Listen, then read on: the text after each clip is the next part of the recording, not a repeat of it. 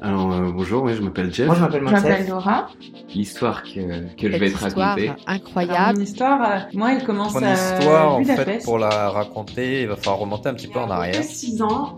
En 2014. 2019. 2015. Il y a eu un, un instant précis qui, qui a bouleversé euh, énormément de choses. Changé toute ma vie en fait. C'était un tournant dans ma vie qui a un peu tout chamboulé. Et en fait, bah, je suis là pour vous raconter ma life. Retour à l'instant T, c'est le podcast qui met en lumière vos propres histoires, celles qui entrent dans vos vies un instant et bouleversent tout sur leur passage. Bonjour à tous et bienvenue dans le 20e épisode, première partie du podcast Retour à l'instant T.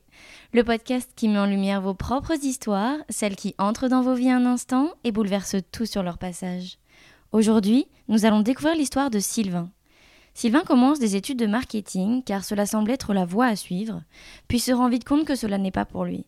Il commence alors à travailler dans un restaurant où il découvre une nouvelle liberté, puis part pour trois mois de marche sur le chemin de Saint-Jacques de Compostelle. Cette première expérience l'entraîne à continuer sa quête. Il prend alors la décision de voyager autour du monde. Sylvain recherche l'aventure, la connexion avec la terre et avec les hommes. Un voyage hors du temps, à travers l'existence.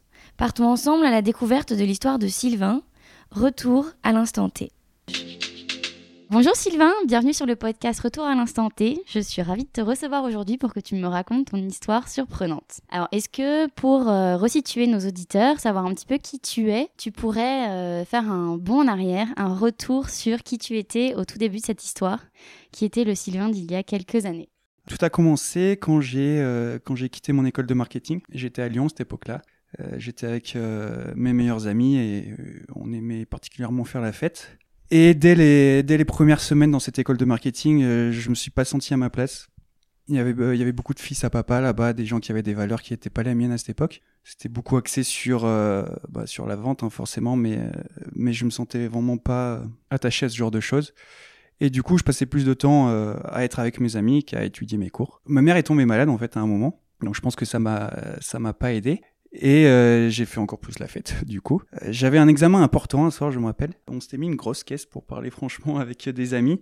Et euh, on a fini la fête, s'il était 8 heures du matin, j'avais un examen une heure plus tard. Et j'ai pas pu y aller, donc euh, ça a été, euh, ça a été un petit peu le, le déclencheur. J'ai commencé à aller moins en cours. Et euh, j'avais envie euh, d'un peu plus de concret à l'époque. Du coup, euh, ce que, j'ai fait, c'est que j'ai commencé à déposer des, CV dans des restaurants. J'avais toujours été attiré par la restauration. Évidemment, j'ai essuyé pas mal de refus parce que j'ai absolument aucune expérience dans le domaine. Mais il se trouve que j'ai rencontré euh, un manager euh, qui s'appelle Joe et qui, qui a accepté de, accepté de me faire confiance. Et ça m'a lancé un petit peu dans la restauration. Et la restauration m'a offert une, une sorte de liberté parce que c'est un métier où, une fois que t'es lancé, une fois que t'as un petit peu d'expérience, c'est assez facile de, de trouver des boulots un peu partout. Et t'avais quel âge à ce moment-là? J'avais, je pense, euh, 23 ans. Ta famille euh, acceptait le fait que tu lâches les études et que tu te mettes à travailler? Alors ça a été compliqué. J'étais à ma deuxième année de, marketing qui avait été payée. Euh, Je crois que c'était dans, dans les 9000 euros et j'ai écrit, euh, j'ai décidé d'écrire une, une longue lettre à mon père pour lui dire que euh, c'était pas mon monde, que c'était un, un monde dans lequel j'avais essayé de, de rentrer pour faire plaisir un petit peu euh, à ma famille parce que c'est des, des gens qui ont tous réussi, tous des entrepreneurs et du coup moi j'avais un, un petit peu honte de de pas être sur la même longueur d'onde quoi. Mais voilà, j'ai écrit cette grande lettre en disant que c'était j'avais envie de vivre, ma propre vie et j'étais très attiré par le voyage et la restauration m'aidait à, à pouvoir euh, réaliser un petit peu cette envie. Du coup, euh, voilà, j'ai travaillé pas mal dans la restauration. Euh, ça m'a aussi aidé à m'ouvrir aux gens parce que je suis, j'ai toujours été introverti, je le suis toujours, mais le contact avec les gens est plus facile maintenant parce que j'avais pas le choix en fait. J'avais, j'étais à longueur de journée en contact avec la clientèle, donc ça m'a, ça m'a permis quand même de, de me lancer un petit peu euh, vers les autres. Grâce à ça, j'ai commencé à voyager. Donc euh, la première chose que j'ai fait, c'est le, chemin de Saint-Jacques de Compostelle, qui a été une très grande expérience dans ma vie. Euh, je suis parti, bon, voilà, je suis parti avec euh, avec mon sac à dos. Je me rappelle que c'était ma grand-mère qui m'avait laissé au, à la station de train pour aller au, au Puy-en-Velay, c'est le départ historique. Et elle m'avait regardé dans les yeux, elle m'avait pas dit bon courage quoi que ce soit, elle m'avait dit euh, tu vas voir, ça va être dur et si tu arrives pas, c'est pas grave. Elle l'avait fait elle-même? Elle l'avait fait, mais en 7 ans, elle. Elle l'avait fait un petit peu tout le temps, mais voilà, c'est, c'est un peu symbolique parce que ma famille a toujours, a toujours vu le verre un peu, à moitié vide quand euh, ça concernait euh, les autres, parce que voilà, c'est un- c'est une façon de s'inquiéter. C'est pas bien méchant, mais du coup, voilà. Moi, je voulais prouver euh, aussi aux autres que j'étais capable de faire un truc assez fou. Du coup, ça m'a pris, ça m'a pris deux mois à faire le chemin avec une, semaine de pause. Je me suis blessé en fait. Je me suis blessé en, en Espagne, donc j'ai failli annuler. Et voilà, je me suis retrouvé dans, dans un. C'était même pas un village, c'était un hameau en Espagne où il y avait genre euh, quatre habitants. Enfin, quatre habitants au bar, ça c'est sûr. Et euh, je, moi j'étais dans un.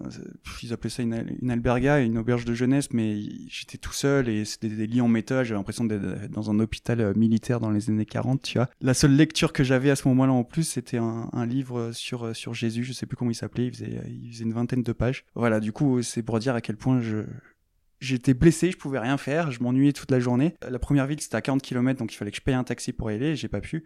Du coup, la seule solution que j'avais, c'était bah, de me remettre à marcher et euh, jusqu'à la prochaine ville pour voir un médecin. Et c'était, c'était, euh, les premiers jours, c'était vraiment horrible parce que tous les matins, je commençais vers 6 heures du matin et de 6 heures à, on va dire 10 heures jusqu'à que mes muscles se chauffent. euh, chaque pas, c'était un coup de couteau dans euh, dans les chevilles. Quoi. C'était vraiment horrible. Et de temps en temps, je m'arrêtais, j'appelais mon père, je lui disais, putain, j'en peux plus, quoi, je sais pas quoi faire. Et il m'a dit, t'as pas le choix, machin et tout. Et ça, c'était à combien de temps après le début du voyage? Je crois qu'il me restait à peu près un mois ou un mois et demi.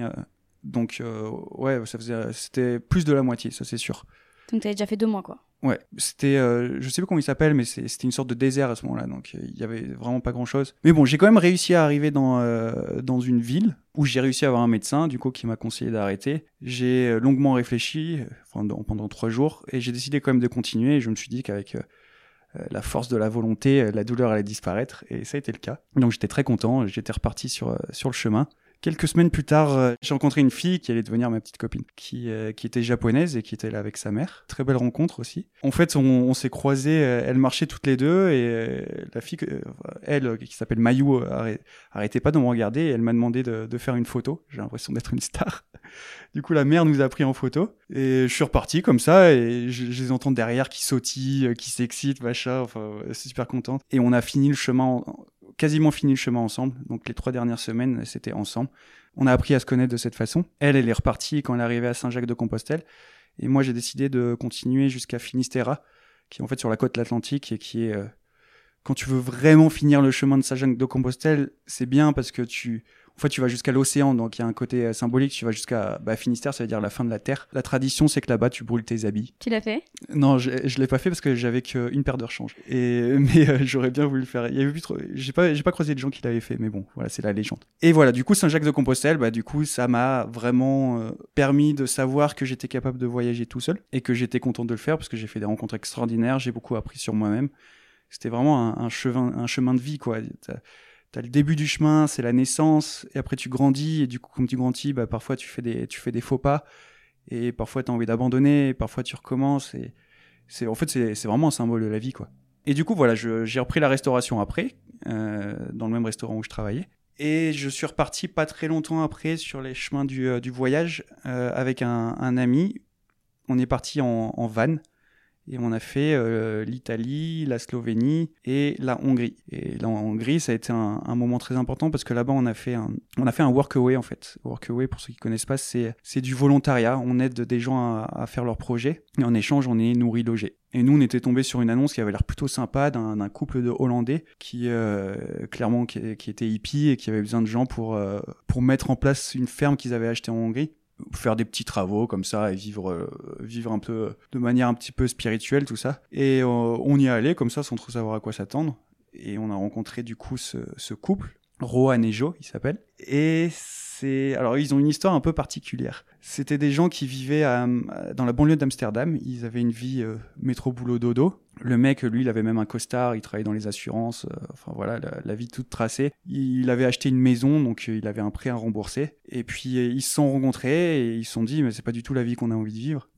Et soyons fous prenons prenons une voiture partons et allons vivre ailleurs allons vivre dans la nature euh, allons vivre selon nos, valeurs à nous. Et du coup le mec a juste euh, quitté euh, la Hollande sans rembourser son prêt. Du coup c'était ça c'était il y a, genre euh, 10 ans je pense. Et apparemment, il est toujours recherché par les huissiers. Il y a ses proches qui reçoivent toujours des appels pour parce qu'ils recherchent en fait, ils veulent qu'ils remboursent la maison quoi. Donc lui, il, s'est caché. Et en fait, ils ont voyagé comme ça à travers l'Europe en plein hiver. Ils sont arrivés en Hongrie. Euh, L'hiver en Hongrie, c'est de la neige et c'est moins 10 degrés. Donc euh, c'est vraiment euh, c'est pas la c'est pas la Russie, mais on n'est pas loin quoi. Ils sont tombés sur une euh, vraiment complètement paumée. C'est même pas à côté d'un village. C'est à genre 30 minutes du premier village. Ils sont tombés sur une maison délabrée mais ils sont tombés euh, amoureux de cette, euh, cette maison. C'est une ancienne ferme, euh, voilà, typique hongroise. Et ils ont décidé de l'acheter, de tout faire pour l'acheter, mais ils savaient même pas s'il était en vente ou quoi que ce soit. Donc, ils, en fait, pendant des mois et des mois, ils ont essayé de se mettre en contact avec les agences immobilières, avec les gens du, du village. Et en Hongrie, c'est des gens qui, moi, qui parlent pas anglais déjà, très rarement et en plus qui sont assez taciturnes, c'est dur de d'établir le contact avec eux. Du coup, ils ont galéré à trouver des informations sur ça. Et finalement, ils ont réussi. Et la personne qui était propriétaire de cette maison a accepté de lui vendre cette maison. Et ils, sans aucun euh, aucun moyen de savoir de quoi ils allaient survivre. Et avec très peu d'argent, ils se sont installés dans cette baraque. Et pendant je crois, deux ans, ils ont vécu euh, dans des conditions euh, vraiment euh, très précaires. Ils m'avaient montré des, photos, mais en fait, pour, pour prendre des douches, ils avaient installé un, un tonneau au bout d'une perche. Et la pluie ou la neige récupérait l'eau, et après, ils ouvraient juste le tonneau et ça faisait la douche, quoi. Donc, c'est pour dire à quel point ils vivaient de manière très sobre. et voilà, je suis arrivé avec mon pote dans cette ferme. C'est, ça a été vraiment une, j'ai eu une très très bonne connexion avec ces gens-là. C'est des gens qui ont la capacité de, faire sentir chez toi n'importe où. Donc euh, on s'est senti à la maison en fait là-bas. Particulièrement moi parce que euh, mon pote Nicolas, lui, il s'est très bien entendu, mais il n'a pas eu la connexion que moi j'ai eu quoi. On est resté, voilà, on est resté plusieurs semaines. On a fait plein de rencontres, on les, on les a aidés sur plein de trucs. Et après, euh, après on devait repartir parce que moi j'avais prévu de partir en, en Nouvelle-Zélande après. Donc on n'est pas resté suffisamment longtemps, mais on est, on a pris leur contact, voilà. C'était combien de temps en tout? En, Dans la ferme? Ouais. Dans la ferme, c'était euh, trois semaines, je crois qu'on est resté, un truc comme ça. Et en Hongrie, euh, un mois. Donc je suis retourné à Lyon pendant, euh, pendant quelques semaines pour dire au revoir à tout le monde et préparer mon voyage en Nouvelle-Zélande. L'idée à la base c'était de faire un, chemin de randonnée qui est très connu là-bas et qui traverse la Nouvelle-Zélande, mais ça nécessite un équipement qui est vraiment très spécifique et énormément, énormément de préparation. Je me suis rendu compte quelques semaines avant que j'avais plus la motivation de faire un truc aussi gros et que je, je sais que j'allais me rater si je le faisais. Donc mon nouveau projet en partant en Nouvelle-Zélande, c'était de me reconnecter avec la terre. En fait, c'était d'utiliser mes, mes mains suis quelqu'un de très mental en fait, et euh, je vis beaucoup dans le mental, et je trouve que c'est très important d'avoir une expérience euh, concrète des choses et une expérience de, de la terre dans le sens où, euh, comment expliquer ça? Parce que tout vient de la terre, tout ce qu'on mange, tout ça. Et du coup, on est un peu déconnecté de ça dans nos sociétés parce que on, réalise plus trop ce que signifie euh, ce, lien à la terre. Et moi, je voulais le retrouver d'une manière ou d'une autre. Hein. C'était un projet très flou, mais c'était plus une envie euh, spirituelle qu'autre chose, quoi. Et du coup, je suis arrivé en Nouvelle-Zélande et j'ai cherché, cherché des fermes et je me suis mis à faire des, de la cueillette de kiwi. Là-bas, c'est assez courant. C'est euh, assez particulier parce que les, les arbres à kiwi, en fait, ils, poussent euh, à la verticale et puis après, ils les font pousser à la à l'horizontale pour les connecter et pour pouvoir les ramasser plus facilement après. Donc en fait, moi qui suis grand, quand tu les ramasses, tu as le dos plié vers l'arrière pendant, euh, pendant 9 ou 10 heures pendant la journée et avec un gros sac sur ton ventre qui, euh, qui permet de mettre les kiwis. Et tu dois être le plus rapide possible parce que t'es payé en fait. T'es payé au, au cajot, donc plus tu remplis de cajot et plus t'es payé. Mais été, euh, c'était une super bonne expérience. J'ai travaillé avec des, avec des Maoris qui sont les, les natifs de là-bas et qui sont, euh, qui sont assez impressionnants quand ils, quand ils travaillent qui sont assez drôles aussi. C'est des gens euh, très authentiques. Voilà, j'ai fait pas mal de rencontres. J'ai voyagé un petit peu en Nouvelle-Zélande. Je suis parti sur... Ça, c'était une très bonne expérience aussi. J'ai fait un autre workaway, du coup, en volontariat, sur une île qui se trouvait à 4 heures de, euh, Auckland, enfin, à 4 heures des terres de, la grande île de la Nouvelle-Zélande, du nord de la Nouvelle-Zélande. Donc j'ai pris un bateau, j'ai été malade pendant 4 heures, et je suis arrivé sur cette île, en fait, qui doit faire la taille de, je sais pas, la, taille d'un petit département, sauf qu'il y a peut-être euh, 200 habitants là-bas. Et du coup, c'est vraiment euh, une atmosphère très particulière où vraiment tout le monde se connaît. C'est tous des pêcheurs, c'est tous des gens qui sont nés là-bas. Et voilà, ils accueillent un, étranger. Je me suis retrouvé dans une famille. Mon, rôle, c'était de retaper une, caravane en fait pour faire vivre des, gens là-dedans. Et du coup, euh, pareil, super rencontre, euh, super connexion avec avec le, le mari, le mari qui était là. En fait, c'est une personne, il devait avoir 82 ans, mais c'était un mec qui était assez drôle parce qu'il allait se bourrer la gueule tous les soirs. Euh, Dès que, dès que ça sonnait 16 heures, en fait, il y a sa montre qui faisait un petit clic-clic sur un petit clic-clic, et du coup, il dit Ah, c'est l'heure d'aller au bar. Et il se barrait, il laissait tout, le- il laissait tout, les peintures, les trucs comme ça. Il allait au bar, il revenait 4 heures plus tard. Et en fait, il, il avait une bagnole, et pour remonter, garer la voiture, il devait euh, passer par un petit virage et monter une petite pente. Mais à chaque fois, je me rappelle qu'il il cognait en fait à chaque fois tous les murs, il défonçait la voiture à chaque fois. Il y a sa, il y a sa femme qui l'engueulait.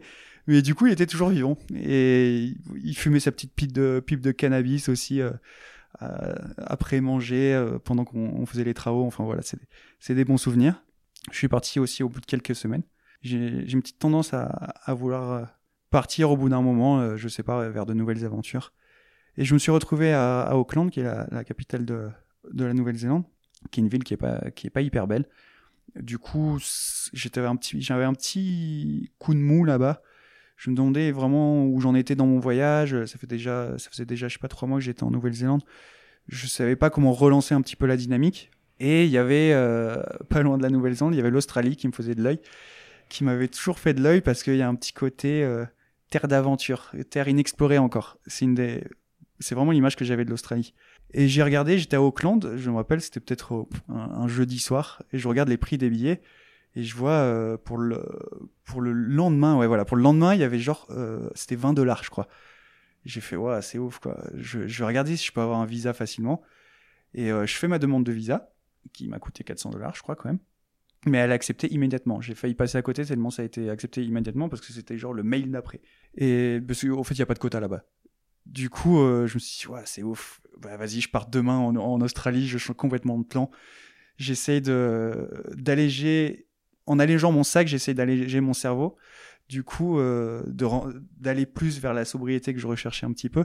Du coup, j'ai, c'est, une bêtise quand j'y pense, mais j'avais plein de j'avais un GPS, une tente à, à, à 300 euros, enfin des trucs hyper chers que j'ai tout mis dans un sac et je suis allé donner un, un SDF dans, dans la rue. Du coup, j'ai perdu, je sais, pas, ouais, mais 1000 euros de matériel. Bon, lui, ça a dû lui faire plaisir, j'imagine, mais je, m'en serais bien servi euh, à certains moments. Et voilà, je suis arrivé euh, du coup à Sydney. J'ai pas trop euh, accroché à la ville et mon but c'était toujours de travailler dans les fermes et vraiment de, vivre l'expérience, l'expérience du corps et l'expérience de mes mains. Donc, je savais pas du tout comment on faisait pour trouver un travail en Australie, mais je me suis dit vu que c'était une terre d'aventure, j'allais faire comme les aventuriers à l'époque et aller toquer à la, à la, porte des fermes. J'avais pas conscience que chaque ferme était séparée par, par 100 km de distance et que sans bagnole, j'ai- moi j'ai pas le permis en plus, c'était très difficile. Mais bon, euh, j'en avais pas conscience.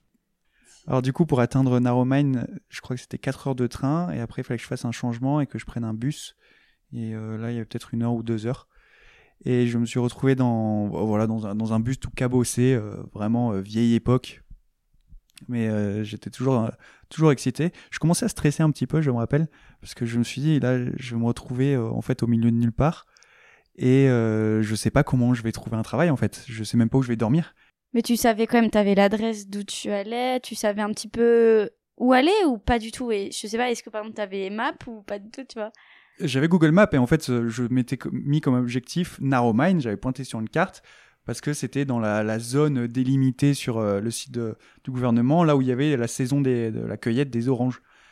Mais j'avais vraiment, je, je savais même pas s'il y avait des logements parce que je trouvais aucune info. C'est, c'est vraiment pas des zones qui sont touristiques et c'était vraiment le, début du, euh, de l'outback. L'outback, c'est le, c'est le désert australien. Du coup, mais c'était vraiment, je, je m'étais mis dans cette situation en fait. C'était vraiment pour sortir de ma zone de confort. Sauf que j'ai commencé à le réaliser dans le bus. et voilà, je sors du bus.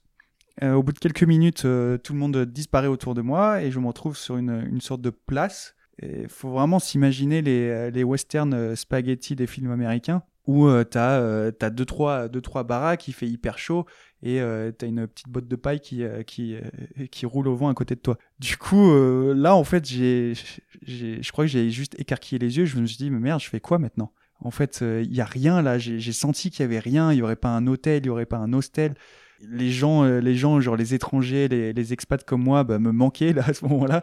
Je me suis dit, j'aimerais bien rencontrer des voyageurs et, et avoir un petit Starbucks à côté de moi. Mais bref, voilà, je, je fais, je crois que je fais trois pas sur cette place. Et là, il y a un mec, euh, un mec trop chelou, un aborigène, du coup un natif de là-bas qui arrive et je sens que le mec est déglingué. Et il commence à, à me parler d'assez loin, mais il se rapproche assez rapidement. Je comprends assez rapidement que c'est des insultes et je comprends encore plus rapidement que le mec il est là pour me dévaliser en fait. Faut savoir un truc, c'est qu'il y a un gros problème de drogue chez les, euh, chez les aborigènes, un gros problème d'alcool aussi. C'est lié euh, au passé colonial, mais c'est lié au fait euh, aussi que, du coup, pour s'excuser un petit peu de ce passé colonial, le gouvernement australien donne, euh, je crois que c'est 800 dollars par mois à tous les aborigènes qui travaillent ou qui travaillent pas. Et, voilà, ils se sont retrouvés un petit peu gangrénés dans, euh, dans la drogue. Donc c'est pas rare de se faire agresser par euh, un aborigène. Ça m'est arrivé de me faire insulter plusieurs fois même. Et ce mec là s'approche de moi et moi j'ai mon gros sac à dos et je, me- dis bah ça y est, je, je vais juste me faire tout piquer et j'ai plus rien à faire quoi. Et là par miracle, je sais pas vraiment ce qui se passe. Mais euh, il y a une, petite fille en fait qui sort d'une rue de je sais pas d'où. Je la vois arriver derrière moi. Elle court vers moi en fait et elle me dit euh, elle me dit en anglais euh, là t'as un poste de police si tu veux. Et après elle repart en courant. Du coup vraiment ange gardien quoi. Et là, je, du coup, je me précipite vers le poste de police, je rentre à l'intérieur. Les flics voient direct que, euh, que je vais paniquer. Du coup, je prends un peu de recul et je me regarde moi-même et je me dis, ah oui, je suis sûr que j'ai l'air super paniqué. Je me sens un peu con, mais euh, je me suis dit, je suis quand même sauvé. Les, flics me demandent de décrire le mec et tout. Ils me disent, ah ouais, c'est lui, on le connaît bien, machin. Euh, Est-ce qu'il ressemble à ça? Je dis, oui, bah oui, il ressemble à ça. Ils me disent, bon, ouais, écoute, euh, on est désolé, machin. Est-ce que tu veux que qu'on t'emmène en voiture quelque part? Je lui dis non, parce que je sais pas, je sais pas où dormir. Est-ce que vous avez une idée, machin? Ils me disent bah euh, ouais t'as un camping si tu veux là à 2 km et on peut t'emmener si tu veux moi j'avais quand même gardé un petit peu de fierté je leur ai dit non non c'est bon j'y vais tout seul du coup j'ai fait ces 2 km à la peur au ventre je regardais tout autour de moi voir s'il y avait pas un, groupe d'aborigènes qui, qui allait me sauter dessus à ce moment-là, je faisais un petit peu de parano, quoi, tu vois. Mais euh, faut dire que j'avais une gueule d'étranger, quoi. J'avais une gueule de petit, euh, de petit minot qui savait pas ce qu'il faisait là, parce que les, les mecs là-bas, c'est des, des mecs de western et tu vois à leur gueule que ça fait 40 ans qu'ils ont l'habitude du soleil, l'habitude des conditions difficiles de, cette vie-là. Je, sais, je le savais pas ce moment-là. Donc j'arrive dans ce camping, je vais à l'accueil, je vois qu'il y a quand même deux trois personnes avec des tentes, je suis assez rassuré et je tombe sur une femme super gentille qui me, qui me loue un emplacement. Donc euh, je redescends un petit peu. Je vais prendre deux trois photos. J'ai mon appareil photo et, euh, là trop cool parce qu'il y, a des... y a des kangourous partout, coucher de soleil dans la outback. Euh, voilà, je... retrouve un petit peu mes sensations d'aventurier, bien protégé au sein d'un camping. Et le voilà, le soleil tombe. Là je me rappelle qu'il y avait la femme du camping qui a dû voir ma gueule et avoir un peu pitié, qui vient me voir, je sais pas, vers 9h du soir et qui me dit Ouais, si tu veux, euh, on est en train de faire un barbecue avec des gens là-bas, si tu veux nous rejoindre, euh, on bouffe avec nous. Je dis Ouais, c'est gentil, pourquoi pas, machin et tout. Je me rappelle, je le, je le, regrette, en fait, j'y suis pas allé parce que j'étais, j'avais juste envie d'être tout seul par rapport à la journée, à la journée qui s'était passée, j'étais encore un peu anxieux. Mais je pense que j'aurais dû y aller, ça m'a fait du bien. La, femme a posé deux trois questions euh, quand j'étais à l'accueil. Elle m'a dit mais qu'est-ce que tu fais là? Enfin vraiment, elle, savait que j'étais pas un touriste parce qu'il n'y a pas de touristes. Les gens viennent pas pour faire du tourisme là-bas. Je lui ai dit bah je cherchais un travail machin et tout. Elle dit ouais mais enfin t'as aucun moyen, c'est très difficile comme ça. T'as pas de voiture. C'est en plus là t'es au milieu de la saison des oranges. Euh, tous tout les comment dire les postes disponibles ont été bookés quoi tu vois. Je, je vois qu'elle a pitié de moi. Enfin bref, je, je m'endors je m'en compte au, bout, euh, au milieu de la nuit, je me réveille euh, frigorifié parce que j'avais une tente qui était prévue et un sac de couchage qui était prévu pour, je sais pas, euh, 10-12 degrés, un truc comme ça. Et j'avais oublié que dans le désert, en fait, il faisait très chaud la journée et qu'il faisait très très froid la, la nuit. Sauf que quand je suis allé en Australie, je me suis je me suis pas dit j'allais avoir froid. Et en fait, il a gelé pendant la nuit. Donc j'ai passé une nuit assez terrible. Je me suis réveillé euh, le matin avec les traits tirés, je pense. Et je sors à peine de la tente qu'il y a un, monsieur qui arrive, euh, assez vieux, mais, mais plein d'énergie. Et j'ai senti direct que c'était, un, un, gars cool. Il vient vers moi, il me dit Ouais, tu cherches du travail, machin. La meuf de l'accueil, elle, elle m'a appelé et tout. Je lui dis Ouais. Il m'a dit Bah, viens avec moi en voiture, je t'emmène quelque part. J'ai fait Ouais, bah, vas-y, ok, cool. Du coup, on on fait un peu de voiture, on fait peut-être 15 minutes de voiture. C'est pour dire à quel point les fermes sont loin et que j'aurais pas pu le faire tout seul. J'arrive dans, un immense domaine, une, ferme mais vraiment magnifique avec des champs du coup des champs d'oranges de partout forcément. Derrière il y avait une, rivière. Euh, la maison c'était vraiment une maison un, un peu à l'américaine comme euh, les fermiers américains, de, de, des trucs euh, très propres, très grands mais voilà très beaux.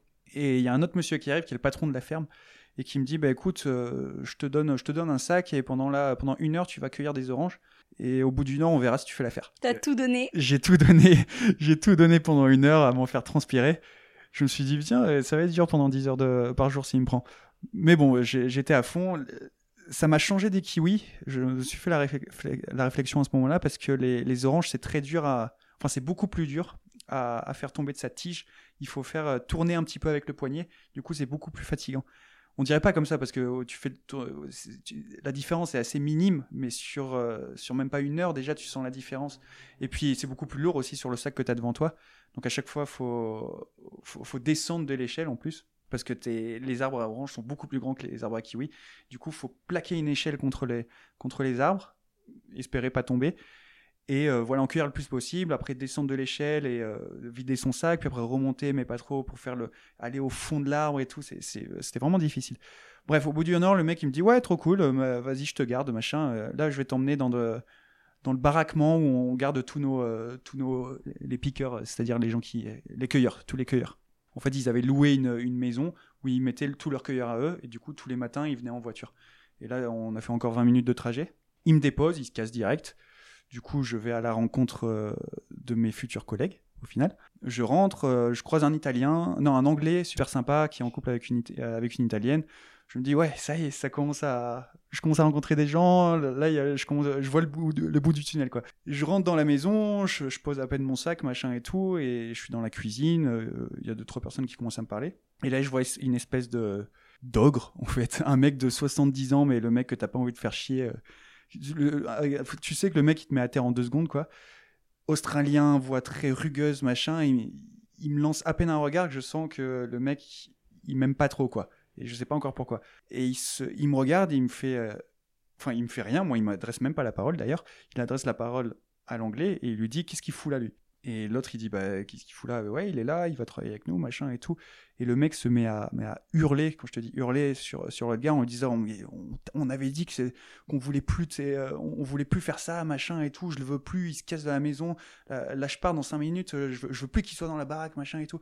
Il se met à hurler comme ça et je sais pas exactement pourquoi il veut pas que je sois là, euh, j'ai rien fait, tu vois, il sait même pas que je suis français encore. J'aurais pu comprendre à la rigueur parce qu'il y a pas mal de racisme anti-français dans les fermes, on a une mauvaise réputation sur certaines fermes en tout cas. Mais là je comprends pas et le mec il me traumatise quoi, surtout que l'anglais à côté de moi, il se met à pleurer dans les bras de sa copine parce que le mec est, il fait trop peur quoi. Donc tu sens en fait tu sens le, mec qui est violent en fait. Et euh, je l'apprendrai plus tard c'est un homme qui est c'est un australien qui est sur les routes depuis 40 ans. Depuis 40 ans il travaille à la dure. Et c'est pas le genre de mec euh, avec qui on rigole quoi. Moi je sais pas du tout où me mettre. Euh, du coup je vais m'enfermer dans ma petite chambre. Je me casse sur je, me cale sur le lit je, ferme la porte à clé. Et je me dis mais qu'est-ce que qu'est-ce que je vais faire quoi vraiment, je me dis qu'est-ce que je vais faire? Là, je peux pas me lever pour aller me faire à bouffer, je vais pas pouvoir utiliser la salle de bain, je, vais rester enfermé moi, dans, ma chambre jusqu'à demain qu'on m'emmène à la ferme et je me casse. Je suis, à ce moment-là, je touche vraiment un, vraiment, je suis pas bien. J'appelle même mon père. Et je lui dis, écoute, euh, là, je sais pas quoi faire, mais je me sens vraiment mal. J'avais vraiment besoin d'entendre la voix de quelqu'un de familier. J'ai pas pleuré, mais j'étais pas loin, j'aurais pu, je pense. Et je suis au téléphone avec mon père à ce moment-là, il sait pas quoi dire, il me dit, bah, casse-toi et tout. Je lui dis, mais je peux pas, je peux pas partir, tu vois. Et là, miracle, la porte s'ouvre et je vois une, une petite dame qui, euh, qui était en fait la, la femme du patron de la ferme, mais que j'avais pas rencontré encore, qui me dit, prends tes affaires, je t'emmène. Mais avec une voix d'une douceur, t'as vraiment une voix maternelle. En deux secondes, elle m'a fait redescendre tout mon stress. Elle m'a dit, en gros, elle t'a fait comprendre que maintenant tout irait bien, quoi. et c'était vraiment une belle sensation. Elle m'emmène dans la voiture, elle m'a dit euh, Écoute, euh, t'inquiète pas à propos de lui, euh, on va te loger chez nous. On fait pas ça d'habitude, mais tu vas dormir chez nous. tu paieras. tu paieras, tu paieras pas la bouffe et tu paieras que 150 euros de dollars de 150 dollars de, loyer et tu travailleras pour nous comme comme n'importe qui. Là, truc de ouf quoi. Du coup, je, je rentre dans la vie de cette famille australienne. J'aurais pas pu espérer mieux parce que c'est vraiment les fermiers typiques, quoi. C'est pour dire à quel point c'est ils ont c'est des Australiens de, de la Outback, c'est que cette petite dame qui est un petit peu costaud, elle adore faire des cookies et du coup elle nous cuisinait tout le temps des gâteaux avec son tablier machin, vraiment le, le cliché de la, la, petite maman super sympa quoi. Sauf que euh, parfois il y avait des nuages d'oiseaux, je sais plus comment ils s'appelaient ces oiseaux, mais en tout cas ils arrivaient par centaines, voire par milliers en fait de temps en temps, et en quelques secondes, ils pouvaient ravager un champ d'oranges. En fait, ils s'attaquaient, et du coup, c'est un peu, le, un peu la, grosse peur des fermiers euh, qui ont des oranges là-bas. Ils devaient se régaler avec le sucre des oranges, j'imagine. Et du coup, parfois, tu voyais cette petite, euh, cette petite dame qui cuisinait ses gâteaux, qui voyait un nuage noir arriver, qui sortait un fusil de, de, nulle part, qui sortait de la baraque en deux secondes, qui allait sur son quad, qui démarrait le quad et qui allait fusiller des oiseaux. Donc c'est vraiment, euh, tu sens vraiment que euh, ils ont une vie différente parce que ils ont un peu le confort matériel de euh, moderne de la vie un peu à l'américaine, mais c'est aussi très difficile parce qu'ils combattent constamment les températures difficiles, le manque d'eau. les distances, le travail pénible. Donc ils ont gardé vraiment quelque chose de, très fermier en fait. Et voilà, moi je travaille quelques semaines là-bas. Ça se passe extrêmement bien. Euh, à, tel point qu'il me donne même de plus en plus de tâches. Il me commence à me faire gérer euh, des, trucs euh, autour de la ferme. J'ai accès au quad. moi qui ne savais pas conduire, je m'éclate. Et je deviens même ami avec, avec leur pote, celui qui était venu me chercher à la tente. Il y a une vraie connexion qui se crée entre lui et moi, même si je comprends rien à ce qu'il dit, parce qu'il a, il a 80 balais, que c'est de l'anglais australien pur, avec l'accent qui va avec de la ferme mais il y a un truc dans, dans son regard et j'ai un, un, truc dans le regard je crois qu'il aime bien. Du coup on devient pote comme ça. Il montre il montre plein de trucs. Il comprend que j'ai le projet de que j'ai le projet en fait ça à ce moment-là c'était c'était assez nouveau mais d'acheter une ferme peut-être en Hongrie. C'est là que le projet a commencé à, à, à mûrir en fait, j'étais en contact à ce moment-là, quand j'étais en Australie, j'étais toujours en contact avec Rowan et Joe, du coup, les, gens dont j'avais parlé. Et ils me disent Tu sais, la ferme que tu avais vue en face, euh, que tu as bien aimé, parce que tu bien aimé, j'avais bien aimé un arbre au milieu de la ferme qui, en fait, euh, qui était au centre et j'aimais bien l'atmosphère que ça créait.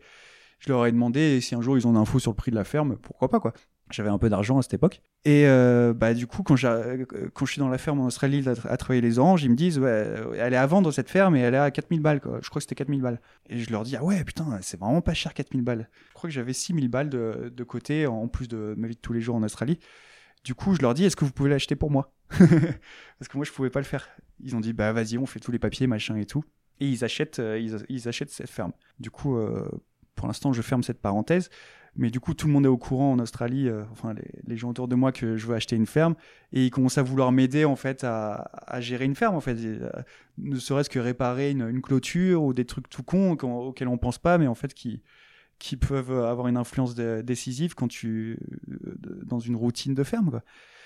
Et voilà, le, temps passe. Euh, je découvre ce qu'est une famille chrétienne aussi, parce que je savais pas ce que c'était. ils sont très respectueux, ils m'obligent pas du tout à, à, pratiquer, à prier, quoi que ce soit.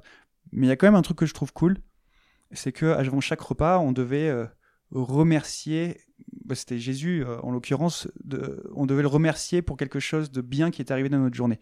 Et du coup, même si on n'est pas religieux, j'ai trouvé ça vachement cool en fait de tous les jours se dire qu'est-ce qui a été de bien dans ma journée. Et après, on se prend euh, facilement au jeu et en fait, on remercie tout le monde, on remercie toutes les choses même si la journée a été pourrie, que les oiseaux euh, ont défoncé euh, trois rangées d'oranges, que tu vois tout le monde un peu triste, bah au final euh, tu remercies la vie pour quelque chose quand même. J'ai trouvé ça vachement cool. Du coup, je suis devenu un peu l'enfant de la, famille. On s'est tous, tous liés. quand je travaillais pas, c'était rare que je travaillais pas, mais ils me laissaient le dimanche quand même. J'allais me promener. ils avaient vraiment un espace immense, quoi. Ils, avaient une rivière et en fait, j'allais voir là-bas si je pouvais avoir des crocodiles ou des trucs comme ça il y avait plus de kangourous que de crocodiles, mais du coup, il y avait des carcasses parfois. C'était voilà, je vivais la vie que j'avais toujours envie de vivre. le rêve, le rêve australien comme je l'imaginais, c'était exactement ça, quoi, tu vois. Même si les conditions de travail étaient extrêmement difficiles, on commençait euh, très tôt le matin, euh, tout était gelé, du coup, c'était encore plus dur parce qu'on pouvait, on n'avait pas vraiment des gants parce que c'était plus, facile sans les gants de, cueillir les oranges et du coup, on, se les gelait.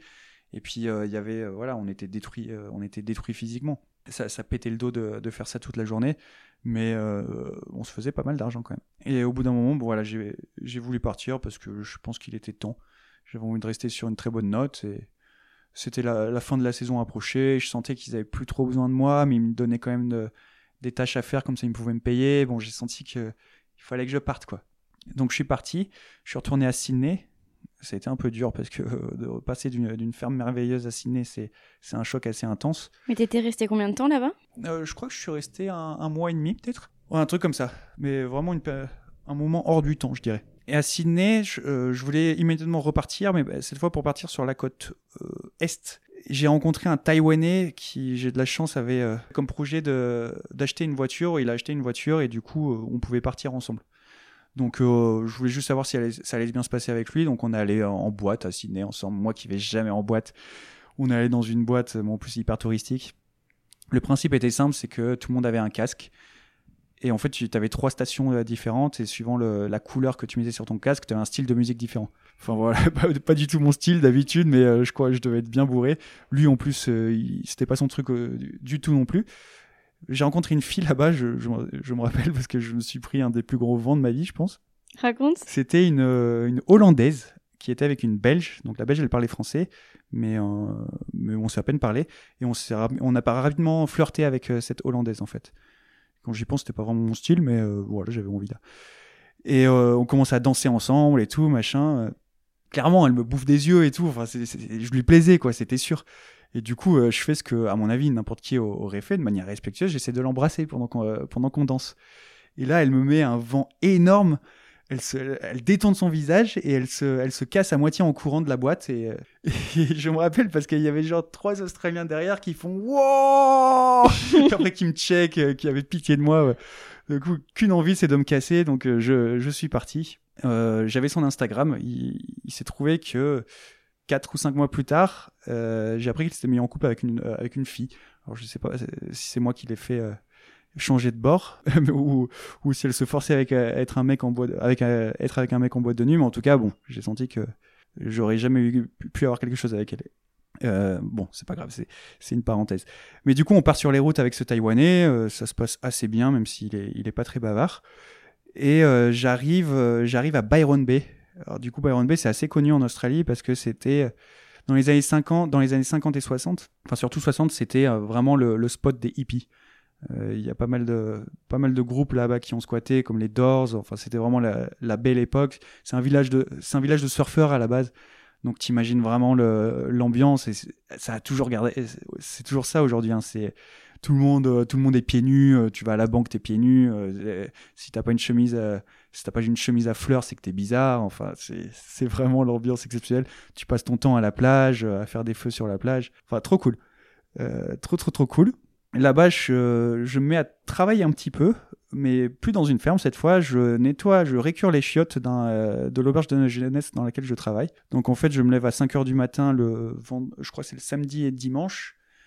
Et euh, je vois les gens rentrer de soirée, vomir dans les chiottes, et je vais nettoyer derrière eux. Typiquement, c'est un peu ça, quoi. Je retrouve des capotes euh, dans chaque douche. Enfin voilà, c'est vraiment euh, l'auberge de jeunesse typique, quoi, en plein centre de Byron Bay. Et du coup, voilà, c'est trop cool parce que je fais plein de rencontres. Évidemment, il y a évidemment il y a plein de filles là-bas. Euh, je- deviens très pote avec un avec un Français, un guitariste exceptionnel qui s'appelle Robin, qui qui m'a vraiment euh, montré ce qu'est l'amour de la musique. Quand tu le voyais jouer, ce mec, c'était en fait c'était c'était un mec qui se perdait dans sa musique quand il jouait et il avait sa clope au bec et tu sentais juste qu'il était euh, en communion avec euh, sa guitare quand il jouait. C'est c'est vraiment un homme qui me manque beaucoup. On se revoit plus maintenant. Il travaille. Je crois qu'il il est aux États-Unis. Enfin bref. Et voilà, nous, à nous deux, on essaye de, de, dragouiller un petit peu malgré nos faibles compétences dans le domaine. Je vois notamment une fille à un moment sur sur un Mac qui, qui me plaît énormément. Et euh, je me dis bah tiens, je vais lui demander une clope. et je, m'avance vers elle en mode oh, putain, je vais parler une fille machin et tout. Et en fait, je me cogne le pied contre le hamac parce que j'avais pas vu qu'il y avait une extension. Et en fait, je, je me vautre à moitié sur elle. Et je lui dis euh, t'as une clope s'il te plaît. Elle me regarde même pas. Et elle me donne la clope, je me casse, mon pote se fout bien de ma gueule, et voilà. Sauf que, sauf que cette fille, je vais la revoir un peu par hasard parce que en fait, je sais, je sais pas pourquoi je travaille, je, je travaillais un soir, je sais plus, je nettoyais la cuisine pour une connerie ou une autre. J'avais fait une bêtise, je et je, je devais euh, nettoyer la cuisine. Et euh, je vais pour me coucher euh, assez tôt parce que j'étais fatigué. Et il y a quelqu'un qui m'appelle derrière moi. J'étais j'étais au, premier étage et j'entends quelqu'un qui m'appelle euh, d'en dessous et qui me fait hé hé et je me retourne et c'est la fille avec qui j'ai demandé une clope euh, peut-être euh, je sais pas une semaine avant tu vois alors que la fille m'avait même pas lancé un regard et je lui dis oui machin elle me fait euh, je, vais à une soirée machin euh, il, faut que tu m'accompagnes s'il te plaît. Je lui dis ouais c'est bizarre mais tu peux pas demander machin. En plus je savais qu'elle je savais qu'elle couchait avec euh, un de mes collègues dans lequel dans le dortoir dans lequel je dors un américain au sourire grandiose, machin, enfin le mec que tout le monde a, tout le monde kiffait, j'avais pas du tout envie de me mettre dans ces histoires-là, quoi, tu vois. Et elle me fait, si, si, euh, viens, viens, en tapant du pied, machin et tout. J'ai fait euh, super bizarre. Ok, bah, du coup, euh, je suis en pyjama en plus. Je viens avec elle. On marche, euh, je sais pas, 500 mètres jusqu'à l'entrée de la soirée. Pendant 500 mètres, c'est vraiment. on a, il n'y a pas eu un silence bizarre. Il y a une super connexion. C'était, on a trop rigolé. Et elle m'a dit, euh, elle m'a dit, viens avec moi dans la soirée, machin et tout. Je savais que dans cette soirée, il y avait l'américain. Elle avait juste envie de se montrer avec l'américain. J'ai fait, non, moi, je rentre pas. Elle m'a fait, ok, mais tu me promets qu'un jour, tu viens en soirée avec moi, machin. Et voilà, du coup, on se fait une promesse comme ça. Moi, je rentre, mais je me ferais vraiment pas d'illusions parce que la fille était vraiment, vraiment belle et, euh, et elle était avec cet américain, machin et tout. Sauf que euh, le lendemain, je me dis, putain, mais qu'est-ce que j'ai à perdre en fait? Je suis en Australie, tu vois, genre, euh, pourquoi j'irais pas lui essayer de lui faire comprendre qu'elle me plaît bien, quoi. Surtout que j'ai l'impression que je lui plaisais un petit peu. Elle a l'air folle, cette fille, mais euh, bon, c'est pas grave, j'ai toujours aimé les folles. Et du coup, je me dis, comment je pourrais être original plutôt qu'aller la voir et lui demander de lui payer un verre? Donc euh, ce que j'ai fait en fait, c'est que j'ai pris un, bout de papier. En fait, il y avait des étiquettes dans la cuisine pour que chacun marque son nom, parce que sinon c'est le gros bordel, tout le monde perdait sa bouffe. Et au bout d'une semaine, il fallait que les gens jettent, euh, enfin que les, les, employés jettent la bouffe qui n'était pas utilisée. Du coup, chacun marquait son nom. Sauf que moi, sur cette étiquette, j'ai pas marqué mon nom.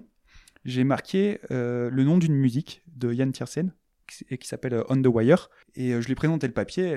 Elle, me regarde. d'un air de dédain, comme quand je lui avais demandé la clope. Elle me demande ce que c'est. Je lui dis, bah, si tu veux apprendre à, si tu veux savoir qui je suis, écoute cette musique. Parce que j'avais vraiment l'impression que cette musique, elle, elle me représentait, elle représentait ma personnalité. Et j'ai toujours aimé m'exprimer via la musique, parce que j'ai toujours été mauvais pour m'exprimer via les mots. Et du coup, elle le prend, et je pense qu'elle a été assez touchée. Et euh, c'est comme ça qu'on a commencé à, se fréquenter. On a fait euh, quelques dates sur, euh, sur la plage, enfin le truc assez typique. Et tout est allé, tout est allé très très vite parce que elle m'a demandé, un jour elle, elle me demande, on est dans l'hostel, elle me dit tiens tu peux venir dans, dans le salon commun machin et tout, j'ai un truc à te dire. Et j'y vais et elle me dit est-ce que ça te dirait d'emménager avec moi? Et je fais quoi? Vous étiez embrassés Oui oui on s'était, on n'avait pas couché ensemble, on s'était embrassé une fois ouais ou plusieurs fois, je sais plus, je sais plus. Et l'américain? L'américain, apparemment, en fait, c'était juste un coup, euh, le coup d'un soir. Euh, tant mieux parce que je pouvais pas saquer ce mec. Il était vraiment imbuvable, ce mec, je me rappelle, mais bref. Euh, Il y a un peu de jalousie peut-être là-dedans aussi. mais bref, elle me demande est-ce que tu veux aménager avec moi? Je lui dis quoi? Elle m'a dit bah j'en ai marre des hostels, euh, enfin des, des auberges de jeunesse. euh, je pense que je vais louer une maison, mais sauf qu'en Australie et particulièrement à Byron Bay, c'est extrêmement cher. Euh, Tu payes à la semaine, mais c'est vraiment hors de prix. En plus, elle, avait euh, 18 ans à l'époque. et euh, je lui dis, mais euh, je sais pas, enfin, on se connaît à peine, machin et tout. euh. Et là, en fait, je le prends un peu mal parce que je me dis, en fait, cette fille, tu vois, genre, juste, je suis un flirt pour elle, mais en fait, elle s'est dit, je vais juste réduire, diviser par deux mon loyer en demandant à un mec un peu sympa d'aller vivre avec moi. Du coup, je prends mes distances, machin, et, je lui dis non. je lui dis non. De toute façon, une semaine plus tard, je devais partir trois semaines en, road trip avec mon meilleur ami, mon père et ma sœur. Du coup, du coup, je, je sentais que j'allais un peu, j'allais un peu la perdre dans tous les cas. Mais euh, finalement, en fait, je commence à, à lui demander si elle veut se mettre en couple, et elle me dit non. Euh, donc je me prends un gros vent. Deuxième. ouais, un deuxième gros vent, ouais. Et j'insiste quand même parce que je sens vraiment que cette fille, j'ai envie que ça mène à quelque chose, mais elle me dit, mais tu sais, moi je suis espagnol. Elle était espagnole, euh, j'habite à Barcelone, toi t'es français, tu parles pas un mot d'espagnol. Euh, tu vas, de toute façon, tu toi t'as un voyage de, de prévu, tu vas pas venir vivre en Espagne avec moi. Et, et c'est vrai que j'avais pas l'idée du tout d'aller vivre en Espagne, encore moins à Barcelone, qui m'attirait pas du tout. Mais euh, un jour, je lui mets un ultimatum parce qu'elle joue un peu avec moi et je lui dis, euh, bah écoute, pas de souci, tu veux pas te mettre en couple avec moi, mais je veux plus qu'on se voit. Et là, gros silence. Elle m'envoie un SMS quelques heures plus tard, elle me dit, tu peux venir s'il te plaît? Et donc euh, je vais la voir dans... euh, elle avait quitté l'hostel à ce moment-là, je vais la voir dans sa, dans sa chambre de fortune. Et elle avait préparé un gros truc. il y avait un espèce de voile sur le lit, machin, et à l'intérieur du voile, il y avait un papier. En fait, c'était un contrat, et c'était un contrat de, de mise en couple. elle avait fait ça symboliquement pour qu'on se mette en couple, et je devais le signer, moi. Et euh, bah, je l'ai signé, du coup, je suis parti ensuite pendant trois semaines. On se connaissait, euh, on se connaissait à, peine, et du coup, c'était dur ces trois, ces trois semaines. J'ai pas aussi autant profité que je le voulais parce que je pensais trop à elle et je pensais je pensais que j'allais la perdre à tout moment parce qu'en fait, on, s'est fréquenté deux semaines, j'allais partir trois semaines, euh, j'allais revenir, je suis un inconnu quoi. Sauf qu'entre temps, on avait décidé d'aménager ensemble. Et elle, en fait, elle allait louer la maison pour moi. Et euh, moi, quand je reviendrai, bah, j'aurai plus qu'à aménager avec elle. tu vois, on reste en contact. Il y a des moments, pendant les trois semaines, il y a des moments difficiles parce que parfois pendant 48 heures, on elle m'écrit plus.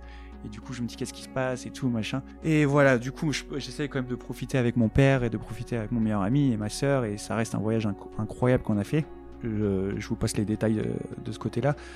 Mais voilà, je reviens à Byron Bay et euh, j'aménage avec elle. Et grosse, grosse histoire d'amour, quoi. Il y a plein de trucs romantiques, du genre, euh, du genre il pleut des torrents, on décide d'aller sur le terrain municipal et de se crier je t'aime à l'autre bout de à l'autre bout du terrain, enfin des trucs, euh, des trucs de teenager vraiment que je pensais pas que j'allais, j'allais revivre un jour. J'avais jamais vécu d'ailleurs de dans ce sens-là. Et, et, voilà, tout se passe très bien, à part le fait que le mec qui nous héberge, c'est un Australien accro à la cocaïne, qui est très très très très strict sur tout. En fait, dès qu'on laisse la moindre miette sur, euh, par terre ou, euh, sur, euh, sur une table, il pète des câbles. En fait, c'est un homme qui s'était fait battre par son, par son père quand il était jeune. Maintenant, avec la cocaïne et tout, il a des accès de violence et ça se termine très très mal avec lui. Plus comme un con, je sais pas pourquoi, pour lui faire plaisir, j'essaie de lui tondre la, la pelouse un jour pendant qu'il est pas là.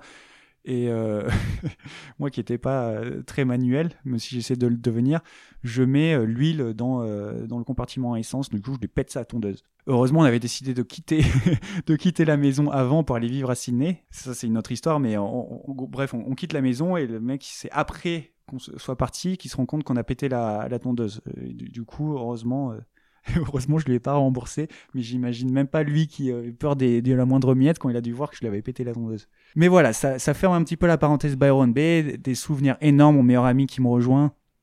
On fait Noël, euh, on fait le, le, 25 décembre en, plein cagnard, euh, avec quasiment que des Français, et on, sent vraiment la, la distance, on, on, sent la proximité culturelle de faire Noël ensemble, parce que ça avait quand même, mais de le faire en Australie, quoi c'était trop cool. Du coup, voilà, plein de souvenirs à Byron Bay, euh, des, des, des, concerts par des, groupes de rock euh, qui sont exceptionnels, alors que euh, les mecs, ils ont, ils ont un public de 5 personnes. je, vis la grande vie, même si je m'éloigne du coup un petit peu de, de ce côté ferme, de ce côté... je voulais pas que ça devienne un voyage touristique, l'Australie, en fait. Je voulais que... C'est un peu le problème que j'ai, c'est que j'ai toujours du mal à, à lâcher prise. J'ai toujours le besoin que les choses que je fais m'apprennent une leçon. Et au bout d'un moment, ben, en j'ai senti que c'était plus de l'amusement et que je devais avancer parce que j'étais pas là pour euh, de l'amusement. Même si avec du recul, j'aurais dû en profiter un peu plus de, cet amusement parce que voilà, on prend ce qu'il y a à apprendre dans la vie, quoi. Et le truc, c'est qu'on doit quitter Bay aussi à cause de, Maria, du coup, cette fille avec qui je me suis mis en couple, parce que en fait, elle, elle veut faire une école d'anglais et elle veut le faire à Sydney. Euh, du coup, moi, j'accepte, même si j'étais vraiment pas chaud d'aller à Sydney. J'avais pas aimé cette ville, mais euh, mais j'accepte. Et on se retrouve à Sydney. On sait, euh, enfin, on est, je, dois faire un voyage euh, un petit, peu, un petit peu précipité pendant deux semaines, mais voilà, elle aménage sans moi à Sydney et je la rejoins. Elle a trouvé une baraque. Et, que dire, j'ai senti que là, ça allait commencer à, être un peu problématique notre relation parce que c'est une personne, Maria, qui est très impulsive. Donc j'arrive à Sydney, on paye, je crois, 400 dollars chacun la, semaine dans la chambre où on loue sachant que j'avais pas envie d'être assigné, je me dis putain, je vais devoir travailler, je sais pas où, en plus il y avait pas dans les fermes. Et elle me dit, la première nuit où je me rappelle où, j'arrive dans cette maison, où elle y était déjà depuis une semaine, depuis quelques jours, elle me dit putain, je crois que je l'ai loué un peu euh, loin de mon école d'anglais. Euh, je savais pas que mon école d'anglais elle était sur l'île, euh, je sais plus quelle île à côté de de Ciné. ça te dit qu'on déménage? Du coup, j'ai pas trop, j'ai pas trop kiffé le truc. J'ai fait non. Du coup, heureusement, on n'a pas déménagé. Mais euh, pour payer ce, train de vie à 400 dollars la semaine, euh, il a fallu que je trouve du travail. Et là, pour le coup, moi qui voulais euh, expérimenter le difficile, j'ai expérimenté le difficile. Et j'ai fait déménageur. Parfois, c'était des journées où vraiment je, sentais mes muscles tremblaient tellement que j'arrivais pas à tenir debout. On était, il faisait 40 degrés. Je me suis retrouvé à faire des déménagements avec un mec qui m'autorisait pas à fumer une clope. J'ai repris la cigarette à ce moment-là je me rappelle, j'ai pas eu une. Il y a un moment, je rejoins le mec à 7 h du matin pour faire un déménagement. On termine à minuit. J'avais pas mangé toute la journée, j'avais pas fumé une seule clope. Il me filait de temps en temps juste une, une bouteille d'eau. Et c'était porter des trucs hyper lourds toute la journée, toute la journée sous le cagnard, 40 degrés. Je m'en souviendrai toute ma vie, ça. J'ai fait aussi euh, dishwasher, donc euh, je nettoyais les, la vaisselle dans un restaurant, euh, dans un coin très touristique de Sydney. Sans aucune expérience. J'avais menti sur mon CV, j'avais dit que j'étais un dishwasher euh, expérimenté. Et ils m'ont dit, t'es sûr que c'est expérimenté? Parce que tu vois, le... c'est assez chaud, quoi. je, fais, ouais, t'inquiète, machin. J'avais vu dans la restauration comment ils faisaient un petit peu, machin. Mais sauf que je m'attendais pas à ça parce que c'était un restaurant très touristique. Et au début du, euh, service, tout se passe bien. Et après, ça commence à, à envoyer. De... Enfin, c'est vraiment l'usine, quoi. L'usine à assiette sale. Et je, finis le service, pareil, tremblant euh, à chaque fois. Et en fait, les, je, devais mettre à, chaque fois, euh, comment dire, l'évier se remplissait et du coup, je devais aller chercher les, fourchettes et les couteaux euh, au fond de l'évier à chaque fois pour aller plus vite. Et je me coupais les doigts. Et à la fin, en fait, je me rappelle que j'avais, je pouvais, je pouvais même pas rouler une clope tellement j'avais mal au, aux doigts parce que j'avais des ouvertures de partout. Et bon, j'ai rapidement lâché ce, ce, job parce que ça a été assez horrible aussi. Mais dans tous les cas, euh, Sydney à ce moment-là se passait pas très bien. L'Australie en général se passait pas très bien. En plus, ma mère était tombée malade, donc j'avais fait un aller-retour euh, en quelques jours de France, euh, Australie, France, France, Australie. Donc, euh, pas facile. Et l'argent commence à, manquer en fait, parce que du travail j'en ai, mais de temps en temps. Et tout le monde veut travailler à Sydney. Du coup, en plus, il, il payait pas si bien que ça. Du coup, on commence à se poser des questions et Maria me dit soudainement, elle me dit euh, Moi, je veux pas quitter Sydney, je veux quitter l'Australie parce que j'ai envie de faire un concours de, de, médecine et je veux retourner à Barcelone. Je lui fais euh, Ah ouais, putain. parce que moi, j'ai un voyage, j'avais prévu un voyage au Népal. Enfin, j'avais euh, déjà prévu de finir mon voyage en Australie, mon meilleur ami, et puis j'avais un visa qui, était, qui allait après. Et en plus, j'avais un voyage au Népal, j'avais mon ticket déjà. Et elle me fait si, mais il faut vraiment que je fasse ce concours de médecine parce qu'après, il faudra que j'attende un an de plus, machin et tout. Et j'étais trop amoureux de cette fille. J'étais trop amoureux de cette fille et bah, du coup, j'ai aménagé euh, à Barcelone sur un coup de tête pour elle. J'ai mis fin à mon, euh, voyage en Australie, sachant que je ne savais pas, je, je parlais pas un mot d'espagnol, mais je savais pas du tout si j'allais pouvoir euh, trouver un travail là-bas. J'en avais aucune idée. Je, je, connaissais rien de l'Espagne. J'étais pas attiré, par Barcelone parce que la seule idée que je m'en faisais, c'était des discothèques bondées de d'Allemands bourrés sur, sur la côte. C'était pas un truc qui me faisait rêver du tout. Mais bon, j'arrive à Barcelone et le choc, le choc est assez dur parce que je me retrouve dans une banlieue de, Barcelone à vivre sous le toit d'une personne qui me fait clairement comprendre que bah, on est chez, chez eux, c'était un Airbnb, euh, dans un, quartier euh, vraiment dégueulasse, industriel, alors que j'étais en pleine nature pendant... là, ça faisait quoi? Ça faisait un an et demi que je voyageais, quoi. À part, à Ciné, j'avais toujours été en nature. Bayern c'était la nature, les fermes, c'était la nature. Et entre-temps, Joe et Rowan avaient acheté la ferme pour moi. Donc euh, je devais quand même euh, trouver des compétences pour faire vivre cette ferme parce que... Du coup, il l'avait acheté quelques mois auparavant déjà. Ouais, il avait quand j'avais quand on en avait parlé là quand je t'avais dit que j'étais dans la dans le dans le truc de dans la ferme en Australie, ouais. Euh, il l'avait acheté en quelques semaines. Et du coup, depuis tout ce temps-là, en fait, eux, ils l'entretenaient ou qu'est-ce qui se non, passait Non, non, non, ils avaient, ils avaient juste fait les papiers pour moi. C'est juste, euh, ils m'avaient parce qu'ils connaissaient un petit peu de hongrois et ils savaient comment gérer parce qu'ils l'avaient fait une fois. Mais euh, ils s'en occupaient pas du tout. Et toi, t'avais dans l'idée, en fait, d'aller t'y installer. Voilà, c'est ça. Avant de rencontrer Maria. Voilà, c'est ça, exactement.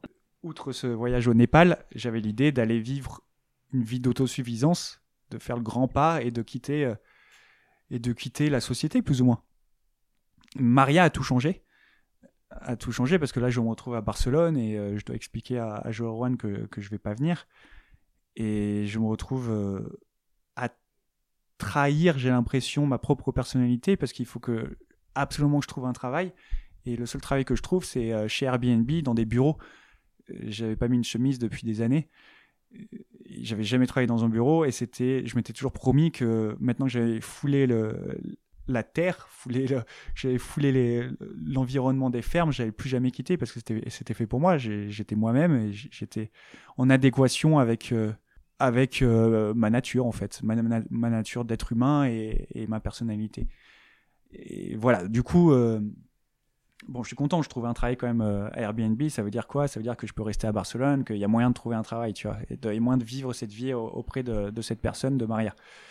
Euh, évidemment, elle passe pas son concours de, médecine, donc euh, elle me l'a fait un peu à l'envers. Elle décide que finalement, ça serait trop difficile et un peu trop cher.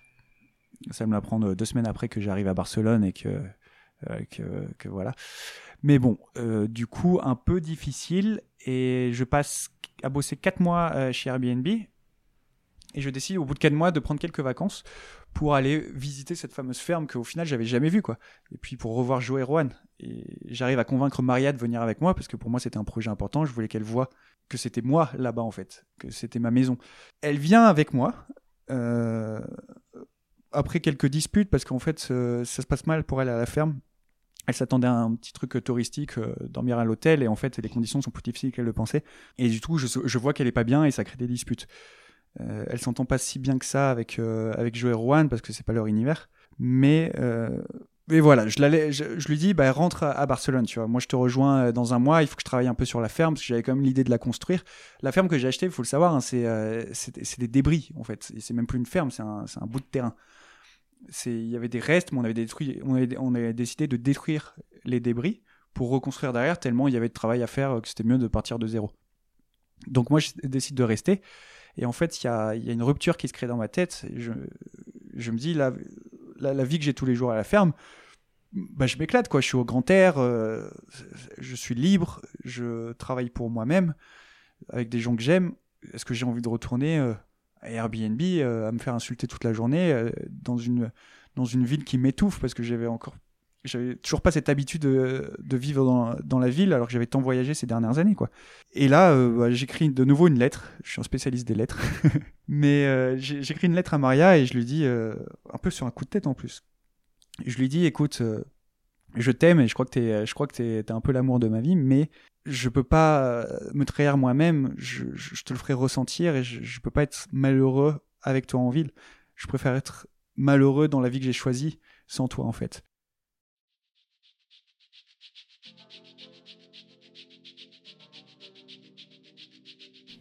Merci à vous d'avoir écouté la première partie de cet épisode de Retour à l'instant T. J'espère que celle-ci vous a plu et si vous souhaitez écouter la suite, elle sera bientôt disponible. Merci à Sylvain pour le partage de son histoire. Si vous souhaitez participer pour mettre en valeur votre histoire surprenante, je vous invite à me contacter par mail dans le détail du podcast.